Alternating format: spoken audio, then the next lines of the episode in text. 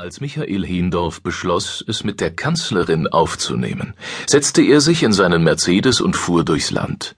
Er trank Kaffee in Leipzig, aß Kekse in Nürnberg, rauchte Marlboros in Berlin. Er traf sich mit Fremden, besuchte sie zu Hause und bei der Arbeit. Wie wäre es, wenn wir eine Anti-Euro-Partei gründen? fragte er sie. Die ganze Republik infizierte er mit diesem Gedanken. Da war es November. Fünf Monate später sitzt Heendorf im improvisierten Hauptquartier seiner Partei, einem Büro mit Raufasertapete und Laminat auf dem Fußboden, zwei Sekretärinnen, ein Faxgerät. Bad Nauheim, eine Kleinstadt in Hessen, Frankfurter Landstraße 153. Schaut Heendorf aus dem Fenster, blickt er auf eine Betonmischanlage, ein Haufen Schutt, um den Bagger und Kräne fahren. Früher wurde hier Beton für Autobahnen hergestellt, jetzt ist es die Parteizentrale der Alternative für Deutschland. Die Betonfirma gehört dem Schatzmeister der Partei. Michael Hindorf trägt Puschen, wie immer bei der Arbeit. Jesus Maria, sagt er, schüttelt den Kopf, klickt hektisch auf die Maus seines Laptops. Klaus? Klaus! brüllt er. Das Internet funktioniert wieder nicht. Hunderte E-Mails landen jeden Tag in Hindorfs Postfach. Kein Internet zu haben ist für ihn, als nehme man einem Chirurgen das Skalpell. Klaus, ein Mitarbeiter der Betonfirma, kommt ins Zimmer, zieht das Kabel aus der Dose, wartet, steckt es zurück. Dann blinkt Hendorfs Posteingang. 501 ungelesene Mails.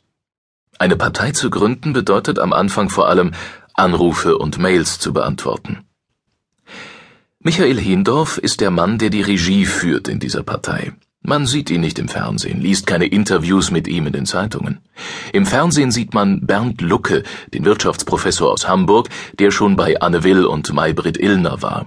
Oder Alexander Gauland, den früheren CDU-Mann und Buchautor. Anleitung zum Konservativsein. Sie sind die Köpfe der Alternative für Deutschland. Hendorf ist das Herz. Er ist verantwortlich dafür, dass es diese Partei überhaupt gibt und dass sie fast jede Stunde wächst. Am kommenden Sonntag will sich die neue Partei in Berlin offiziell gründen. Nur, wie organisiert man einen Parteitag, wenn es keine Delegierten gibt, die man einladen kann? Keine Ortsvereine, die Mitglieder entsenden, keine Landesverbände, die Anträge und Abstimmungen vorbereiten. Hindorf ist viel unterwegs in diesen Tagen. 8000 Kilometer habe er seit Anfang Februar in seinem Mercedes zurückgelegt, sagt er, seit dem ersten großen Treffen der Partei in Oberursel. Er bestimmt Landes- und Kreisbeauftragte und er ist dabei, wenn sich neue Landesverbände gründen. Die Alternative für Deutschland ist nicht die erste Partei, die mit Anti-Euro-Parolen wirbt. Es gab den Bund freier Bürger des früheren FDP-Politikers Manfred Brunner. Oder die Partei Pro D-Mark, zu der Hamburgs früherer Innensenator Ronald Schill gehörte. Sie blieben irrelevant. Laut einer aktuellen Umfrage wollen zwei Drittel der Deutschen zwar den Euro behalten, aber umgekehrt heißt das eben auch, dass ein Drittel gern die D-Mark wieder hätte. Auf dieses Drittel zielen die Euroskeptiker. Es heißt, jeder vierte Deutsche könne sich prinzipiell vorstellen, die neue Partei zu wählen, obwohl gar nicht sicher ist, dass sie überhaupt zur Wahl antreten kann. Wie also wird Protest zu Politik? In Hindorfs improvisierter Zentrale hört man das Rumpeln und Scheppern der Betonmischanlage. Der Postbote bringt eine gelbe Kiste, 64 Briefe. Die Sekretärin öffnet die Umschläge. Anmeldungen für den Parteitag, Mitgliedsanträge. Ein handgeschriebenes Gedicht ist heute dabei.